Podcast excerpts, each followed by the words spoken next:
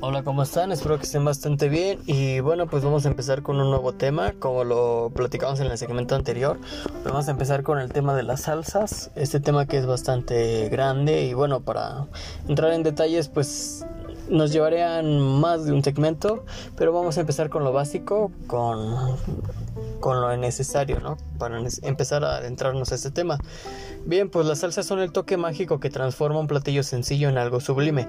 Hay salsas rápidas y sencillas, pero también las hay más elaboradas y con muchos ingredientes que unidos entre sí concentran todo un mundo de sabores. La palabra salsa proviene del latín salsus, que significa sazonado con sal, y ciertamente los romanos creadores junto con los griegos, sin ellos saberlo, de la cocina mediterránea utilizaban muchas salsas. Gustaban de tomar alimentos condimentados con salsas agridulces, por ejemplo carne con miel, pescado con fruta y frutas con pimienta, pero la salsa por excelencia era el garum, una pasta espesa obtenida mediante intestinos y demás vísceras de pescados como el atún, esturión y otros. Puestos en salmuera con hierbas aromáticas, España era la principal elaboradora de este condimento. Concretamente en las costas andaluzas se tiene constancia de su preparación en el siglo V a.C. Eh, bueno, Naturalmente las salsas evolucionaron como todo en el mundo y durante los siglos XVII y XVIII en Francia los cocineros de los nobles y los mismos nobles competían en la creación culinaria que ya entonces estaba reconocida como un arte. Así tenemos al marqués de Bechamel, inmortalizado gracias a su exquisita salsa blanca que tan a menudo usamos en nuestra cocina. De esa época eh, proceden muchas salsas llamadas madres, que han dado origen a multitud de preparaciones. En la mayor parte de las salsas, las especias y hierbas aromáticas son elementos fundamentales. Los diferentes tipos de pimienta en grano o polvo, el azafrán o la cúrcuma para dar color a las salsas de pescado, las bayas de enebro con su peculiar sabor a pino se emplean en salsas para caza, la nuez moscada y el clavo de especia en salsas de carne y pescado. La albahaca es indispensable en las salsas italianas. El estragón, cebollino y perifollo perfuman suavemente las salsas de mantequilla. Otras hierbas aromáticas como el orégano, tomillo, ajedrea y mejorana, secas, desmenuzadas y mezcladas, tienen múltiples aplicaciones. Las salsas más comunes son mezclas de ingredientes crudos o cocidos. Un ejemplo de ello es la vinagreta, las salsas a base de huevos y mantequilla, las de hortalizas y frutas y las dulces destinadas para postres. Muchas de estas salsas como la vinagreta no necesitan cocción, otras salsas son el resultado de machacar frutos secos y diversos ingredientes sólidos que luego se ligan con aceite de oliva.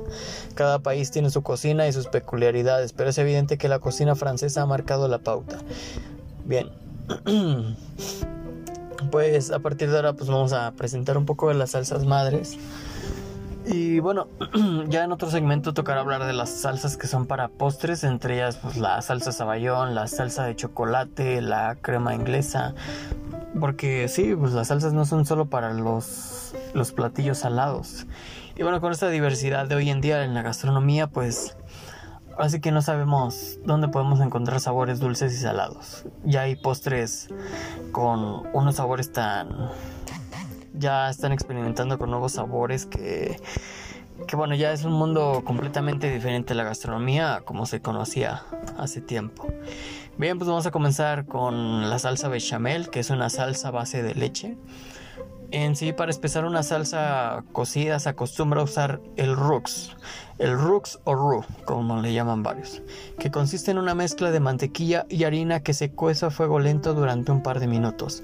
La salsa bechamel es una salsa básica hecha con un rux y leche. Por su composición se presta múltiples combinaciones que varían su sabor y la hacen adecuado para, para platos distintos.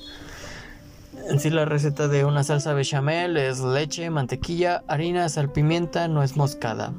Indispensable la nuez moscada.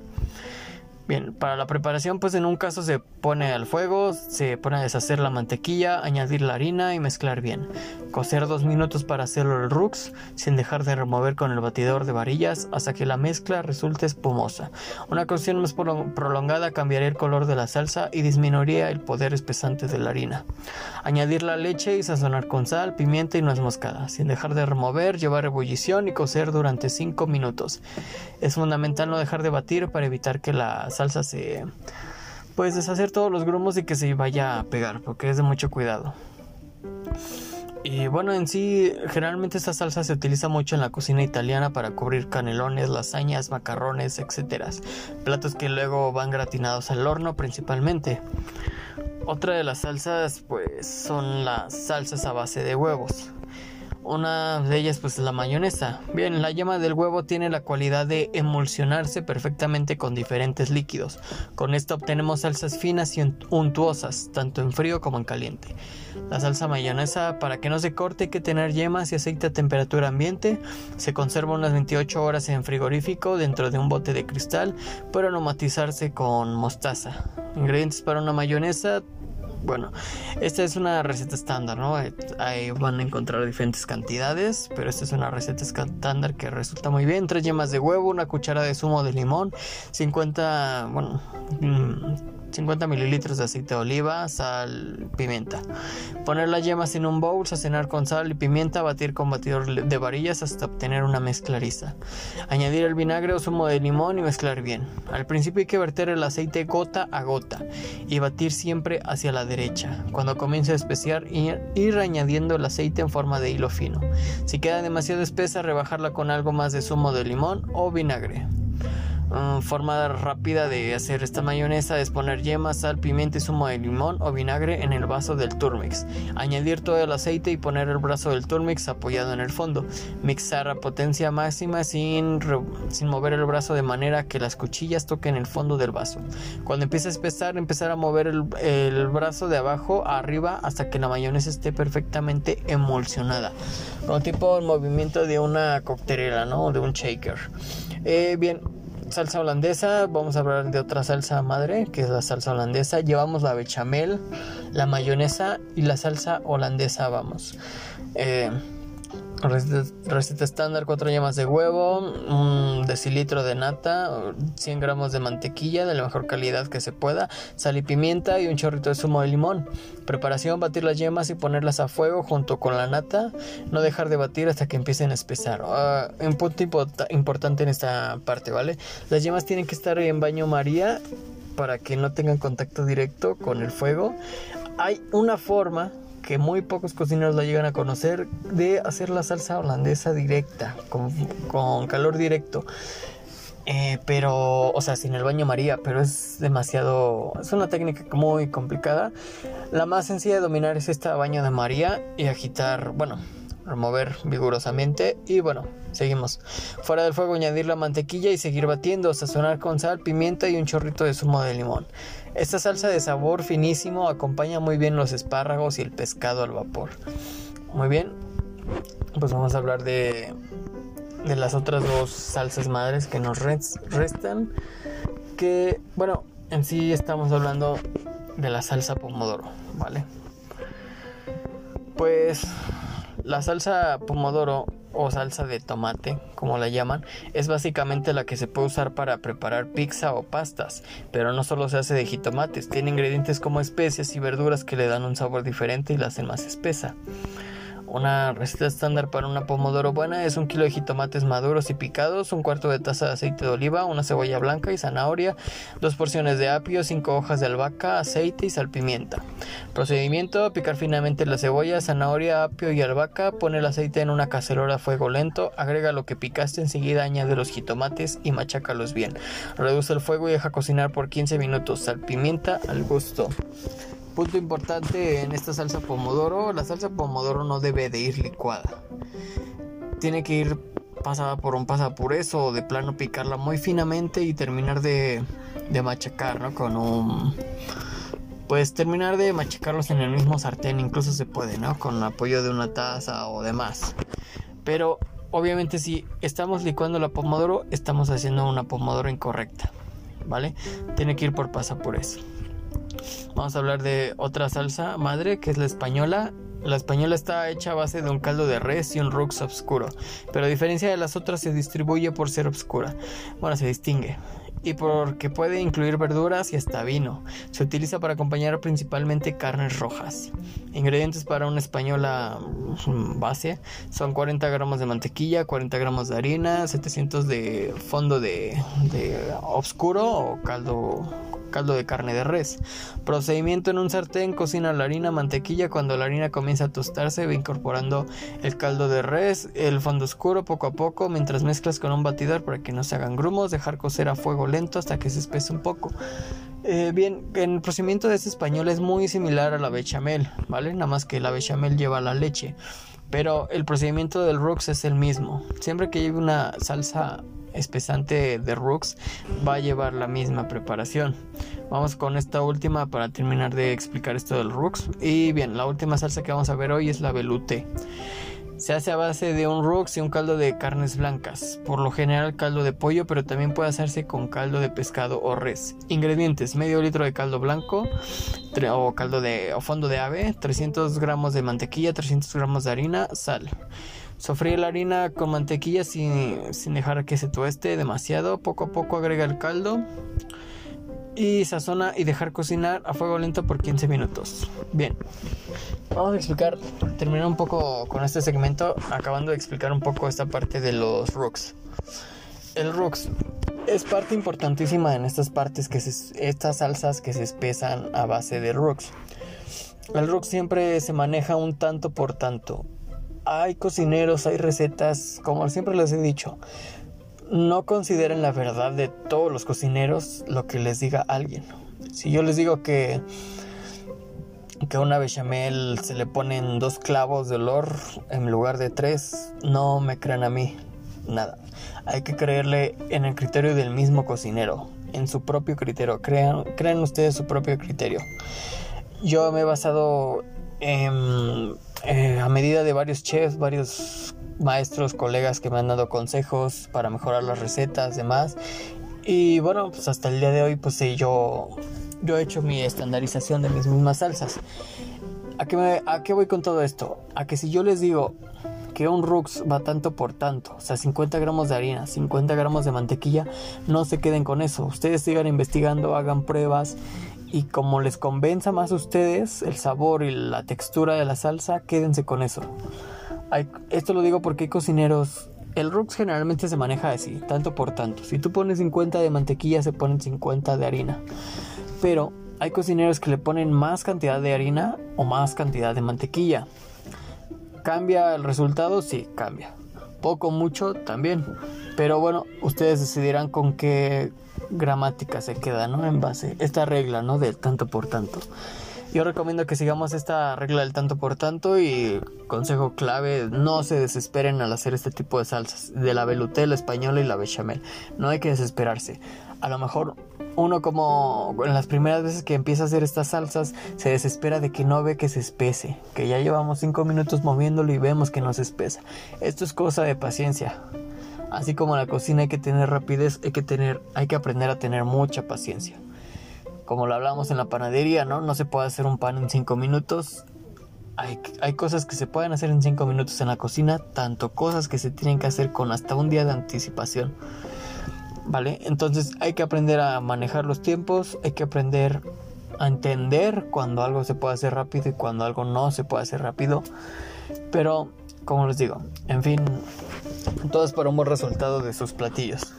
Y bien, por último comentarles esto de que la salsa bechamel, velouté y española manejan el mismo procedimiento, se puede decir, ¿no? Prácticamente. En la salsa bechamel, pues es a base de leche. La salsa española es una base de fondo oscuro. Normalmente se ponen a rostizar huesos y se pone el fondo. Esto le ayuda mucho al sabor.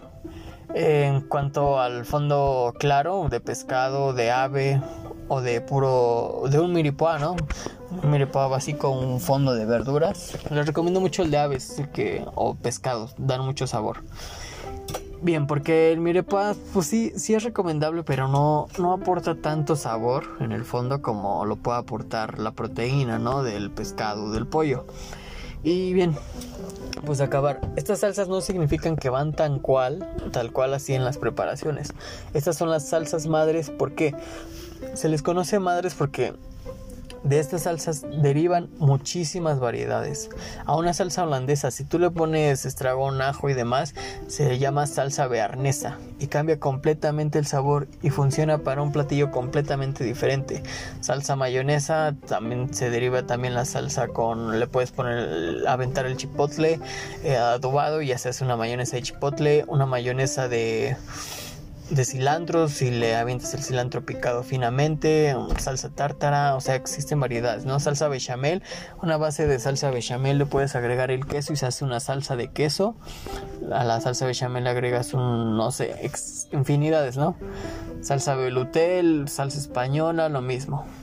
¿Vale? Le agregas un oporto a la salsa española y cambia completamente el sabor, pero es la misma base de la salsa española, pero cambia completamente el nombre. Salsa velouté igual puedes reforzarla con un, un vino blanco incluso y cambia completamente el nombre, pero la base es la misma. Por eso hay que dominarlas, porque a partir de estas cinco salsas madres se derivan muchísimas salsas eh, de la cocina clásica francesa. Y bien, hay que dominar este tipo de salsas porque pues, son de las más populares y reconocidas. Y bueno, dominan y perfeccionan muy bien nuestras técnicas como cocineros. Bien, pues hasta aquí vamos a dejar el segmento de hoy. Es un tema muy importante, muy yo digo como que un punto de hay que tener un poco también de creatividad en esta parte. Nosotros ya les dimos las bases de las salsas madres. Falta de ustedes cómo quieren reforzar estas salsas y cómo las quieran ocupar en sus próximos platillos. Intenten hacerlo bueno y perfeccionan.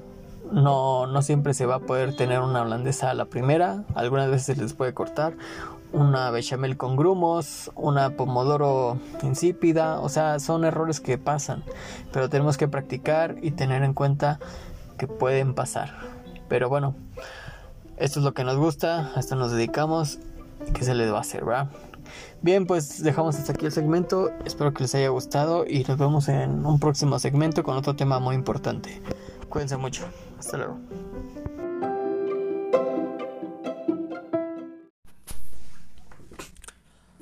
Hola, ¿cómo están? Espero que estén bastante bien. Como siempre, agradeciéndoles que estén escuchando este nuevo segmento, este nuevo capítulo. Y bueno, pues hoy vamos a hablar de, de un tema que considero yo que es de los que tiene que empezar a dominar un cocinero cuando empieza a aprender, ¿no? Sobre todo este mundo de la gastronomía.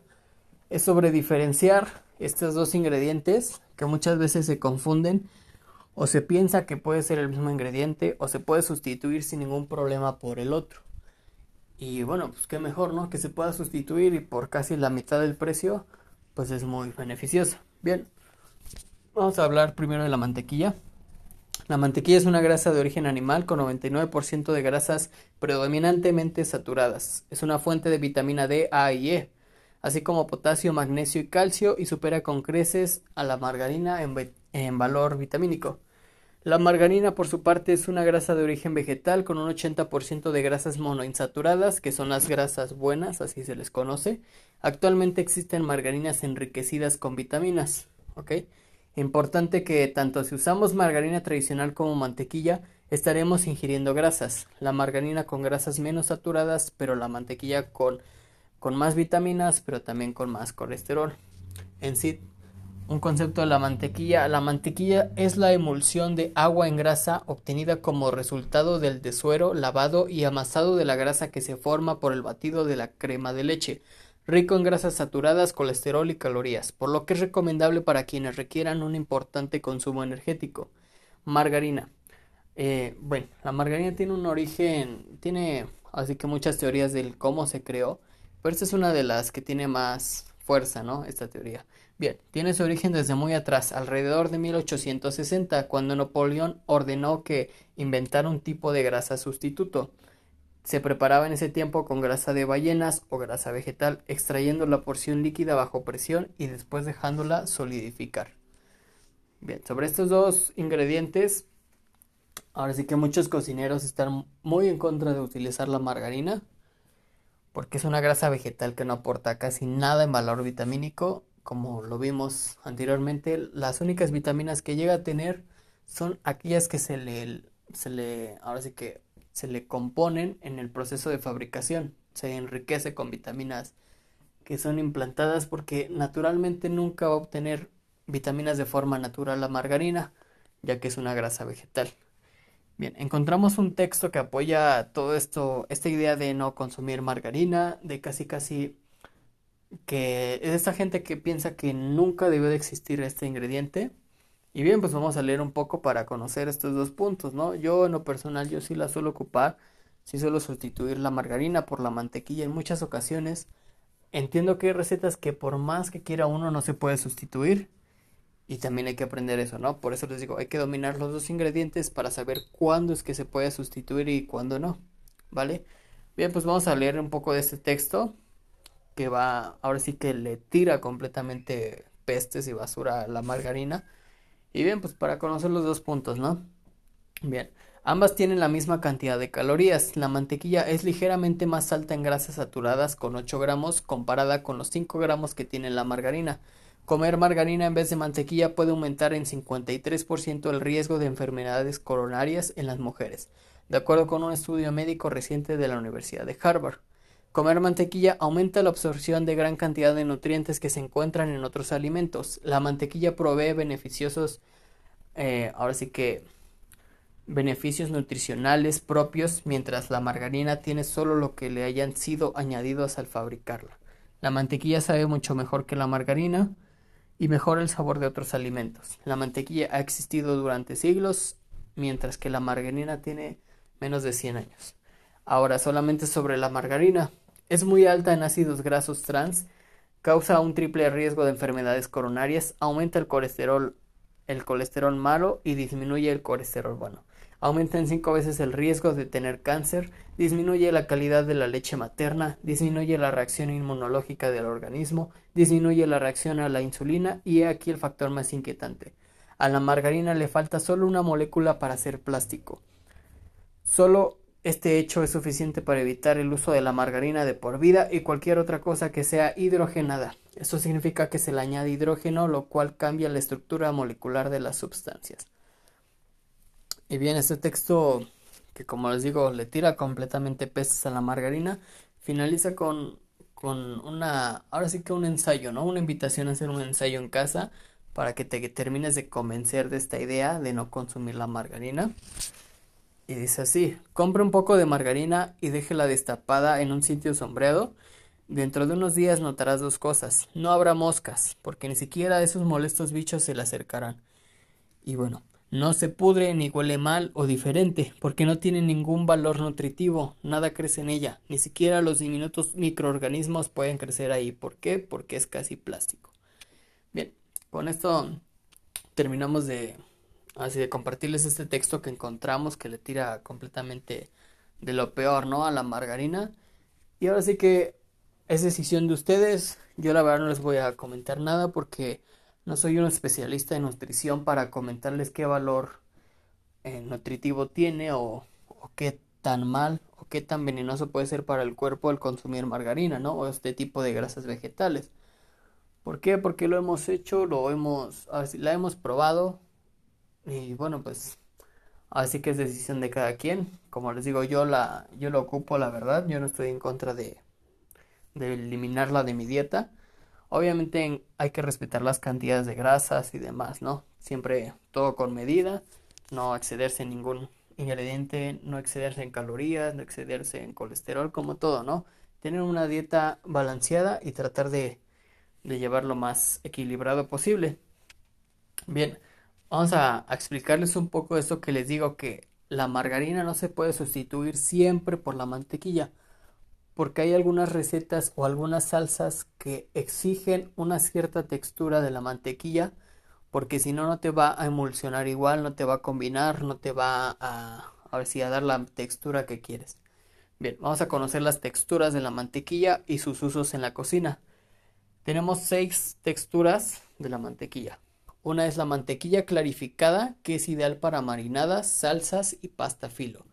La mantequilla derretida, que es ideal para masas líquidas y barnizar panes. La mantequilla al tiempo, perdón. Mantequilla al tiempo, que es ideal para bizcochos y magdalenas. La mantequilla pomada, que es ideal para panadería y panqués. La mantequilla fría, que es ideal para panadería y masas quebradas. Y la mantequilla congelada, que es ideal para hojaldre.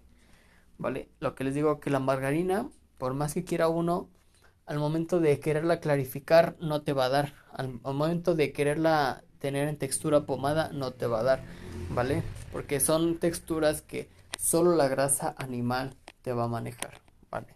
La grasa animal de la mantequilla. Bien. Ok, para ahora sí que compartirles un poco de... Aprovechando que estamos hablando de la mantequilla, vamos a pasarles unas recetas rápidas de cómo hacer mantequillas saborizadas para ensaladas, para acompañar carnes, guarniciones, que ahora sí que les dan un resultado muy delicioso, ¿vale? Y a ver si se animan a intentar una, ¿no? No se van a arrepentir. Vale, tenemos la mantequilla de queso y pimienta. Para esta se mezcla 30 gramos de queso, una cucharada de pimienta y un poco de chile finamente picado. Esta mantequilla quedará mejor tras 48 horas de refrigeración. Tenemos mantequilla la mostaza. Utiliza mostaza Dijon o inglesa para equilibrar los sabores ácidos o combina una mostaza suave con otra ligeramente más fuerte. Mantequilla de coco. A esta se le incorpora la mantequilla con coco rallado al gusto, de preferencia tostado, y una cucharada de azúcar o miel dará un toque exótico a algún platillo salado. Mantequilla de nuez y canela una cucharadita de canela y media taza de nueces picadas son todo lo que necesitas para esta mantequilla que realzará cualquier pan o galleta.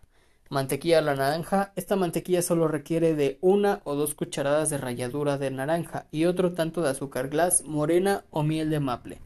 Mantequilla de tocino. No hay ingrediente o platillo que no, queda, que no pueda mejorarse añadiendo tocino.